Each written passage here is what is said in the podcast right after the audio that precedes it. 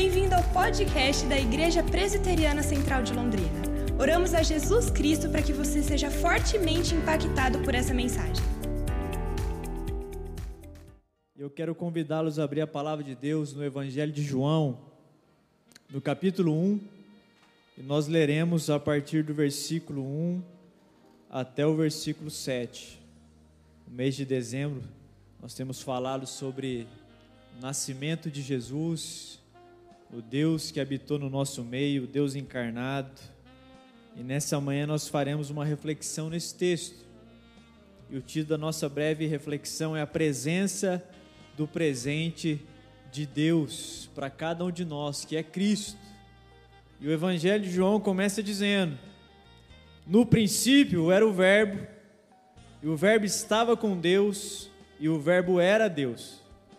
Ele estava no princípio com Deus, Todas as coisas foram feitas por intermédio dele e sem ele nada do que foi feito se fez.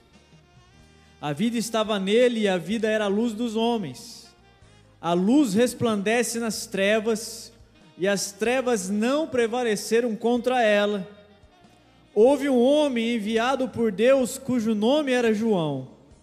Este veio como testemunha para que testificasse a respeito da luz, a fim de todos virem a crer por intermédio dele. Até aqui. Essa é a palavra de Deus para mim e para você nessa manhã. Que o Verbo que se fez carne e habitou entre nós, que é Jesus Cristo, ele tem um controle da história nas suas mãos porque aquele que cria todas as coisas determina o que a coisa criada pode ser ou se tornar. E a primeira verdade desse texto, primeira consideração, é que tudo já estava feito antes de ser criado.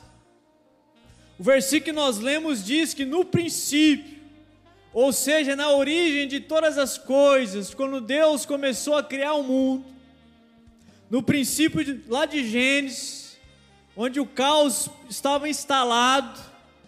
Diz o texto que a palavra de Deus organizou o caos, transformando ele num cosmo.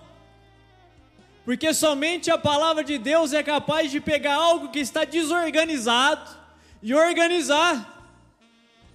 Quando o mundo foi criado, aquele caos, as trevas que pairavam sobre as águas, e Deus diz: haja luz, haja isso, aquilo outro, a palavra de Deus começa a criar e a organizar aquilo que está desorganizado. Então, o nosso Deus em Cristo, Ele também, de uma maneira espetacular extraordinária, Ele organiza o caos que existe dentro do nosso coração por meio da palavra que nós ouvimos. Então, em Jesus, inaugurou-se uma nova criação dentro de nós. Quando o caos da desesperança, do medo, da aflição alcança o nosso coração e se manifesta dentro dele, paira dentro de nós, a palavra de Deus ao ser ouvida, ao ser lida, ele vai organizando isso e tirando caos e criando ordem para o nosso mundo interior. Porque em Cristo há uma nova criação acontecendo dentro do nosso coração. Por isso, como bem disse o pastor Emerson, 2020 ou nós nos tornamos melhores em Deus, no nosso relacionamento com Ele, no relacionamento com as pessoas, ou ainda viveremos em 2021 o caos que está dentro de nós. Porque se nem a pandemia conseguiu melhorar a gente como ser humano, como indivíduo como cristão, algo dentro de nós está errado. A nossa vontade talvez ainda não esteja alinhada à vontade de Deus mas o fato é que é por meio da palavra que todos os nossos relacionamentos podem ser reorganizados. E olha que coisa linda! Os evangelhos sinóticos começam a narrar a historicidade de Jesus, o seu nascimento físico. Começa a falar dos magos, a genealogia de Jesus, identificando ele com personagens do Antigo Testamento apenas o Evangelho de João, que não começa a narrar a sua historicidade, porque ele está dizendo que esse Deus maravilhoso tinha e tem uma história que foi pensada, planejada antes dele ser encarnado. o princípio, essa nova criação, está querendo demonstrar que o ministério da redenção, iniciado por Jesus no seu nascimento, começou na eternidade. E aqui é uma lição extraordinária para a nossa vida, que Deus pensou o mundo do jeito que ele é antes dele ser feito. E ele pensou a minha vida e a sua vida do jeito que nós somos antes mesmo de nós existirmos. É o que está escrito em Apocalipse 3:8 que o Cordeiro de Deus havia sido morto antes que o mundo existisse. Tal a intensidade, a sabedoria, a majestade desse Deus, que consegue pensar em toda a nossa vida antes mesmo que nós existíssemos como ser humano. O ministério de redenção aconteceu na eternidade e começou a ser estabelecido nesse mundo a partir do nascimento de Jesus Cristo a partir da criação. Olha o que o Salmo 139 diz. Um salmo para que a nossa vida seja despertada nessa manhã. Eu te agradeço, versículo 14, por teres me feito de modo tão extraordinário. Tuas obras são maravilhosas, e disse eu sei muito bem. Tu me observas quando estava sendo formado em segredo, quando ninguém via, enquanto eu era tecido na escuridão do ventre de uma mulher. Tu me viste quando eu ainda estava no ventre dela. Cada dia de minha vida estava registrado no seu livro antes que nós existíssemos. Cada momento da minha e da sua história foi estabelecido quando ainda nenhum deles existia. O Cordeiro de Deus foi morto na eternidade. E aquele que começou essa grande obra na eternidade antes mesmo de nós existirmos, Acha mesmo que ele vai falar comigo e com você? De forma nenhuma. Antes de tudo ser feito, Deus já havia preparado a história. Deus já havia preparado 2020 para mim e para você, do jeito que nós estamos vivendo hoje. Deus havia preparado os nossos dias antes que ele existisse. Então, João quer demonstrar para mim e para você que a obra de redenção ela está sustentada na convicção, na certeza absoluta da soberania de Deus sobre a nossa vida e a nossa história. Você não deve viver 2021 que está chegando com essa concepção que nós temos, talvez de 2020, de que Deus de alguma forma perdeu o controle do mundo. Ele não perdeu. Nós vamos ver isso daqui a pouco de uma maneira muito mais profunda.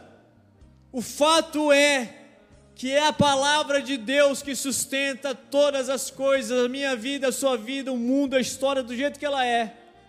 E por essa palavra eu e você vamos continuar vivendo. Então João não quer demonstrar que são as filosofias daquela época que estava querendo determinar como o mundo deveria agir, mostrar para mim e para você que é a palavra única e incondicionalmente que deve determinar a minha vida, a minha história, a sua história. Preste atenção, o mundo, como criação de Deus, ele é bom. Deus, quando criou o mundo, disse que ele era bom. Quando a gente fala que temos que evitar o mundo, não estamos dizendo o mundo enquanto natureza. Nós sabemos que a natureza geme aguardando redenção. Mas o mundo que nós temos que rejeitar são os sistemas desse mundo. São as ideologias que são contrárias à fé cristã. Mas o mundo em si é bom. Ele foi feito para que você possamos aproveitá-lo, desfrutar desse mundo como criação de Deus. Mas devemos rejeitar o sistema desse mundo, as ideologias desse mundo que são contrárias à palavra de Deus.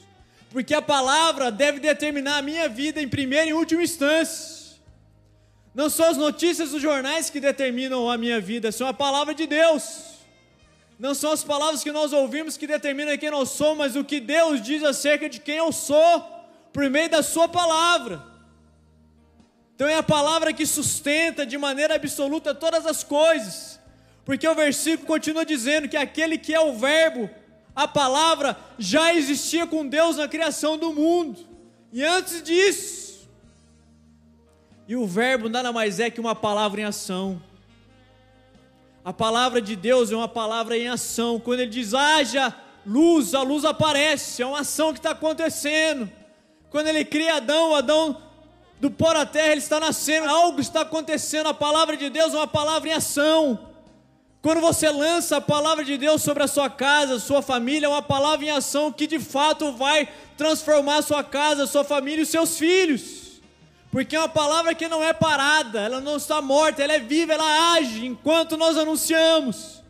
Ela age enquanto estou lendo e ela transforma quem eu sou naquilo que Deus quer que eu me torne. Esse verbo é uma palavra em ação. É Deus em Cristo dizendo ao mundo: esse meu filho que vai nascer, o Verbo encarnado, por onde ele passar, haverá uma ação transformando a vida das pessoas. Por onde ele tocar, haverá uma ação de restauração. A palavra que ele anuncia, qual ele mesmo é, vai gerar vida em coração cansados. Porque o Verbo é uma palavra em ação. E existem alguns significados para essa palavra verbo, logos, que a gente vê no Evangelho de João dentro daquele contexto ao qual ele está escrevendo o Evangelho. Primeira possibilidade daquela época é que esse Logos era a razão universal que organizava todas as coisas. O Logos seria uma espécie de organizador do mundo, do sistema. Eles não se identificavam esse sistema como Deus, como Cristo, mas alguma coisa que de certa forma organizava o mundo. O Logos também poderia ser um intermediário ontológico entre um semideus e um mundo que os gnósticos assumiam como verdade para si mesmo. Então, entre Deus e o mundo existia um, um demiurgo, um logos, um negócio ali que organizava essas coisas, ninguém sabe explicar muito bem o que é isso, que é abstrato demais, ninguém consegue sistematizar o que é o gnosticismo, nem do passado, nem do presente, que é muita abstração, né, no sentido mais prático, é muita loucura, ninguém sabe o que é de fato, mas eles acreditavam nisso. Quando, Jesus, quando ele está falando que ele estava no princípio de todas as coisas, esse Logos é a sabedoria de Deus que organiza o mundo. E quando João escreve o seu evangelho refutando isso que eu já falei, ele também está dizendo para os judeus. Ele está dizendo para vocês, judeus, que aquele que estava no princípio de todas as coisas, que é a palavra, a palavra viva que transforma caos em cosmo, essa palavra passou por todo o Antigo Testamento e vocês não perceberam quem ele era. Porque a palavra é Cristo. A palavra não é uma abstração teológica da verdade. A palavra encarnada é um homem. Não é proposições sistematicamente bem elaboradas. A palavra é o verbo que se tornou carne, é um homem. Quando Pilatos diz o que é a verdade, Talvez ele estava esperando de Jesus alguma argumentação filosófica, estoica, dos epicureus, de alguém que buscasse a verdade nesse sentido. Mas Pilatos não conseguia compreender que a verdade não estava relacionada a conceitos abstratos, a verdade era um homem. Eu sou a verdade e a vida. Não é as doutrinas religiosas judaicas, eu sou a verdade, disse Jesus. Essa verdade habitou entre nós, ele caminhou no nosso meio e nós a vimos, o Evangelho João diz. Então, o que era no princípio quando Deus falou, vocês não precisavam mais deduzir pessoalmente quem ele era, porque ele estava diante de nós de forma palpável em Jesus. Jesus é a palavra, ele é a verdade, e é por meio dele que nós lemos a vida, interpretamos a existência. Ele não é um conceito que pode se aprender meramente intelectualmente, que você vai ler num livro, embora isso faz parte do processo, mas a verdade é um, é um homem encarnado, é Ele a verdade. E é por meio dele que nós vemos todas as coisas. E o versículo 1 continua dizendo: a palavra, o verbo estava com Deus, e a palavra era Deus.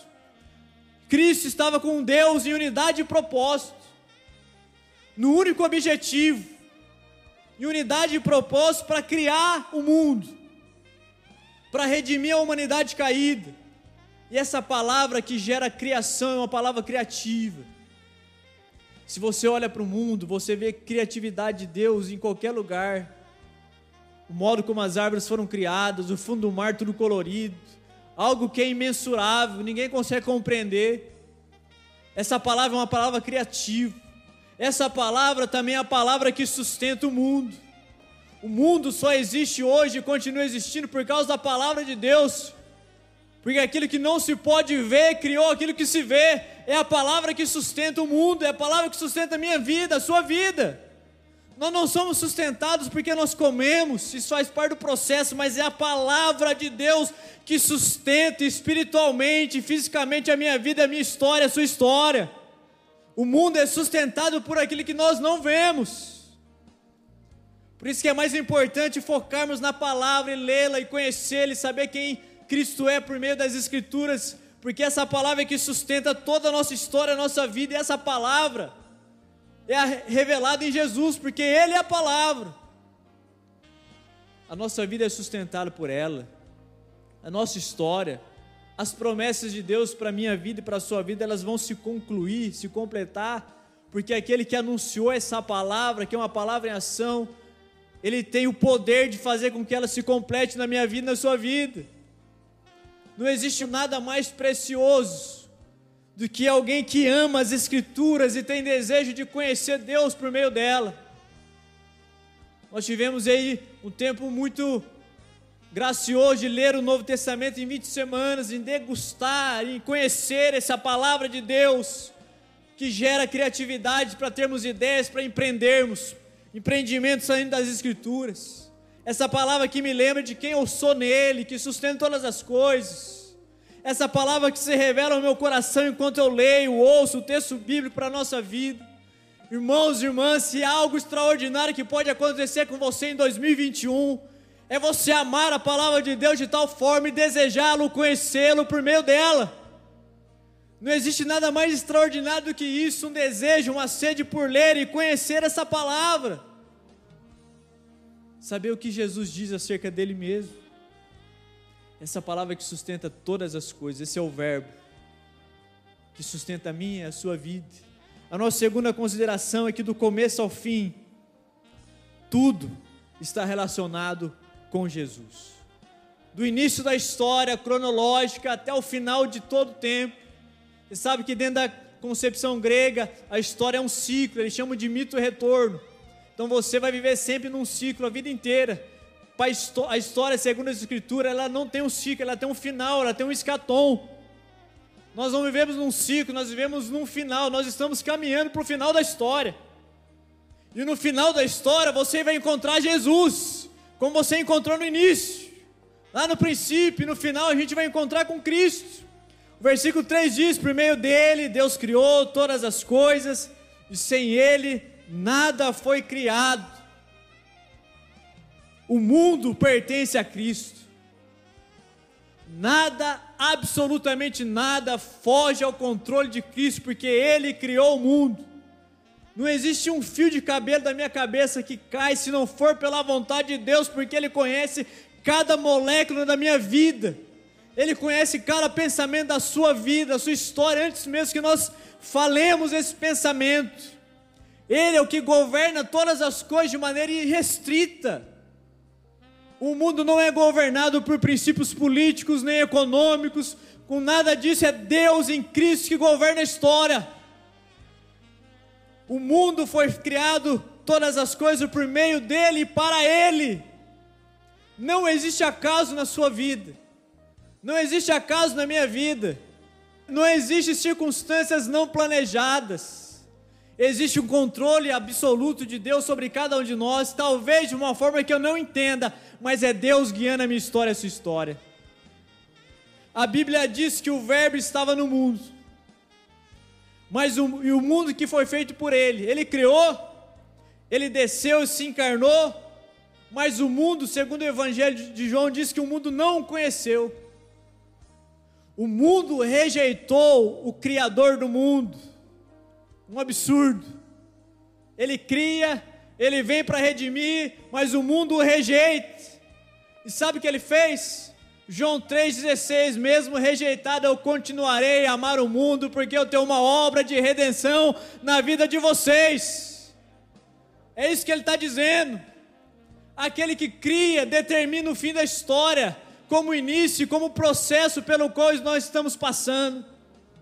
E mesmo que ele continue a ser rejeitado, ele, por causa do seu amor, continuará a amar cada um de nós.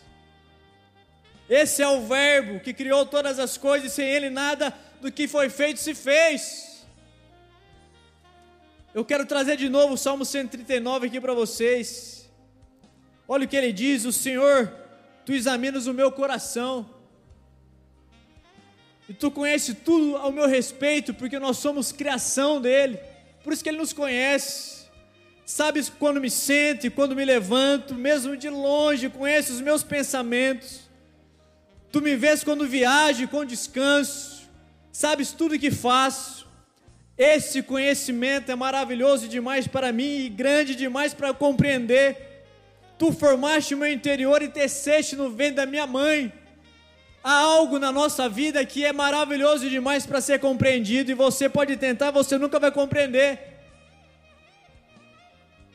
Isso está atrelado à soberania de Deus, onde muitas vezes eu digo, por quê? E ele responde, porque eu criei, eu sustento, eu governo. Você não precisa entender agora, porque chegará o tempo que você entenderá todas as coisas. Nesse dia vai estar tudo claro até lá. Confie em mim. Porque há coisas que eu também não entendo. E nunca vou entender. E sinceramente eu nem quero. Eu só digo, Deus, o Senhor está no controle de todas as coisas. E no dia que chegar a eternidade, você vai olhar para trás e vai dizer muito obrigado pelas muitas coisas que não aconteceram na minha vida. Talvez Deus vai colocar um telão de LED que nem esse, passar uns PowerPoint lá, mas não no nosso pecado, né? Senão a gente estava perdido. Vai passar uns PowerPoint e falar assim: tá vendo ali, ó? Aquele relacionamento seu que não deu certo, eu vou mostrar para você como seria se tivesse dado certo. Falou, nossa, é melhor ter acabado mesmo, hein?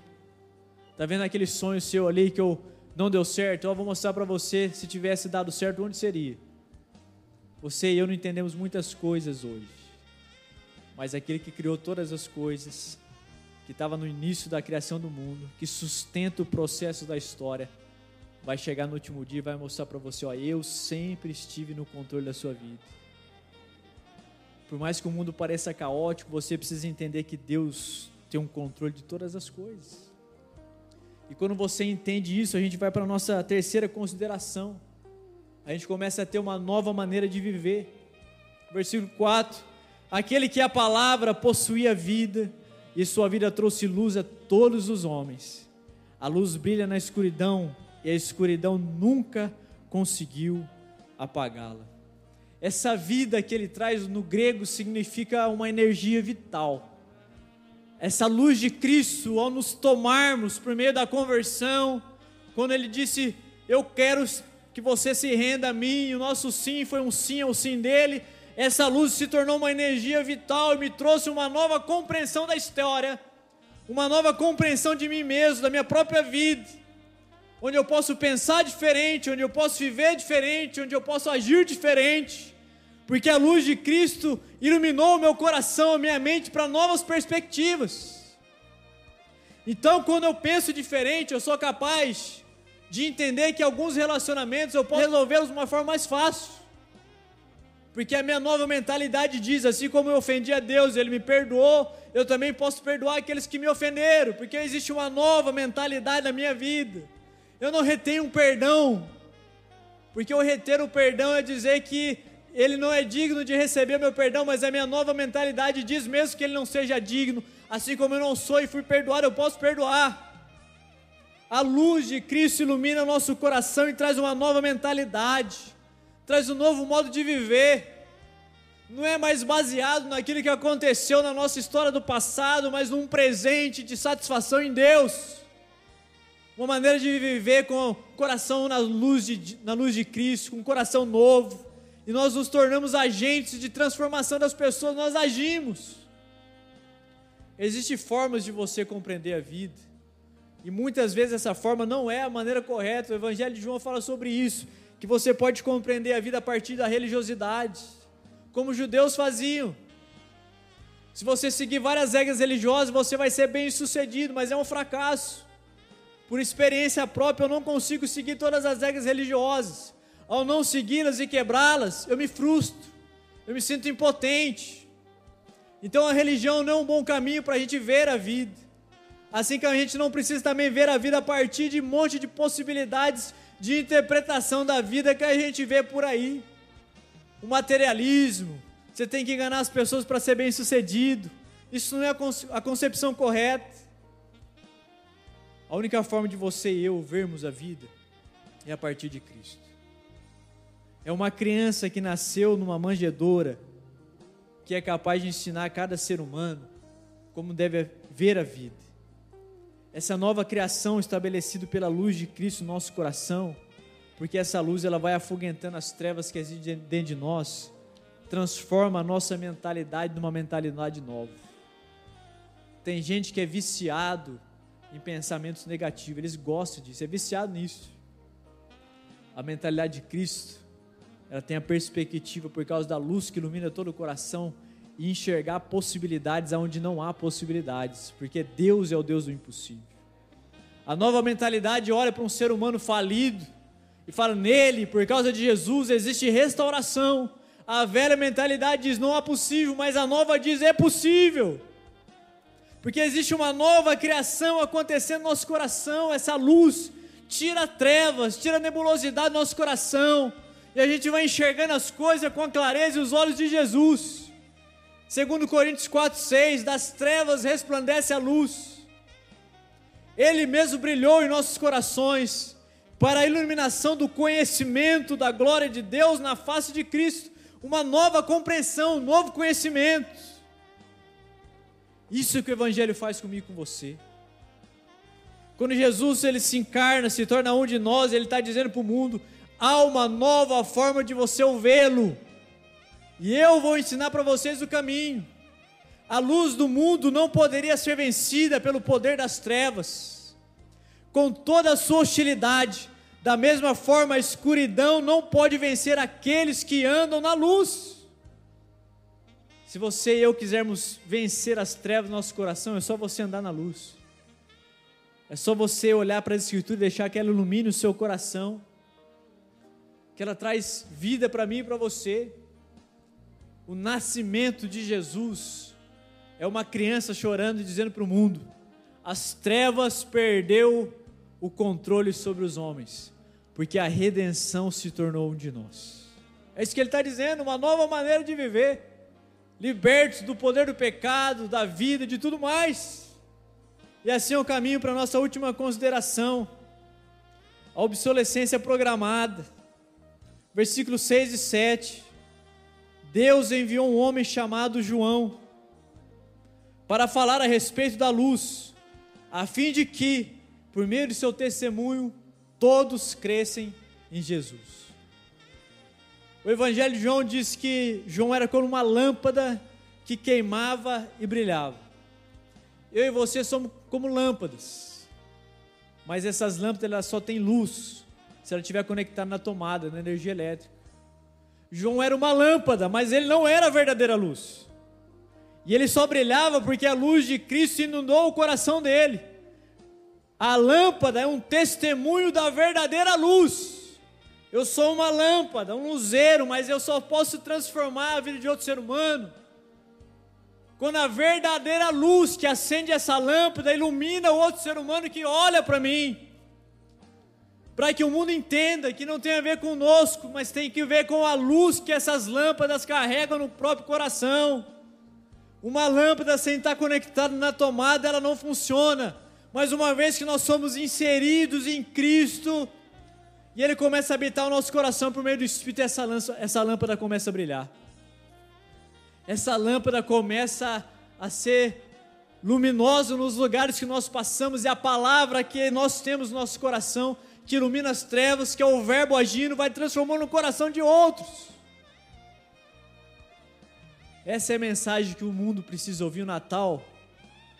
Não são lâmpadas penduradas numa árvore que a gente monta o Natal é a luz que ilumina todo homem dentro de uma lâmpada que outrora estava queimada, mas que essa luz de Cristo fez iluminar. Essa é a mensagem do Natal. Infelizmente, talvez as nossas lâmpadas elas funcionam assim por temporadas. Você passa um, um mês aceso, daí você muda de tomada, daí dá uma desconectada, essa lâmpada apaga. Nós não fomos chamados para isso esse Deus que estava lá no princípio de todas as coisas, que falou assim: haja luz. Ele está dizendo para mim e para você hoje: acenda a sua lâmpada, porque eu sou a luz que vai iluminar o seu coração para que você ilumine outros. Existe uma história quando os Estados Unidos teve a recessão econômica, a Grande Depressão, 1920 mais ou menos. Eles começaram a produzir produtos que duravam pouco, porque eles queriam fomentar novamente a economia. Esse tipo de produto é chamado de obsolescência programada. São produtos que são feitos para durar pouco tempo. Porque quebrava, você tinha que comprar mais e assim a economia ia funcionando. Em meio a tudo isso, tinha um cientista que criou uma lâmpada. E essa lâmpada faz 117 anos que nunca apagou. Se você entrar no YouTube, tem um documentário sobre essa lâmpada. Procura a lâmpada que nunca se apaga. Faz 117 anos que ela está dentro de um, de um bombeiro e ela nunca apagou. E às vezes a nossa vida é exatamente assim. O Espírito Santo habitou nosso coração, ele iluminou nosso coração, mas a gente insiste em dizer, insiste em querer apagar essa lâmpada que está dentro de nós, essa luz está dentro de nós.